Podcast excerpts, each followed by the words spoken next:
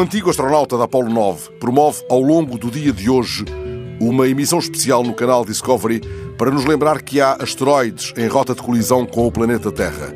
Neste dia já chamado do asteroide, são milhares os antigamente designados planetoides, identificados no espaço em redor da Terra, mas apenas conseguimos localizar com precisão 1% dessa miríade de corpos na sua rota excêntrica. Será mais fácil localizar, porventura, a partir do interior de um cockpit, o drone intrusivo.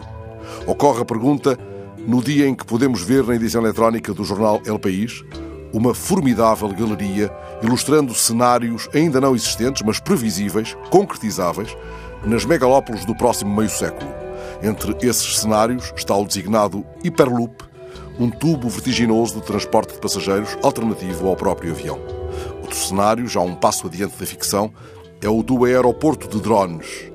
Um desses aeroportos está já a ser construído no Ruanda e deverá estar operacional no ano de 2020, quer dizer, depois de amanhã.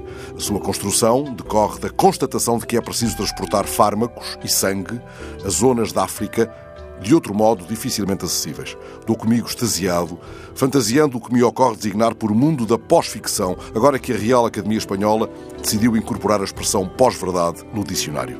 Talvez no admirável mundo que se nos oferece, seja possível, por estrita benevolência da tecnologia, evitar que ocorram incidentes como aquele que ontem era relatado na edição eletrónica do público. Um paraplégico foi obrigado a rastejar para subir as escadas de acesso a um avião de uma companhia aérea japonesa de baixo custo. Que o verão nos não traga sobressaltos em trânsito.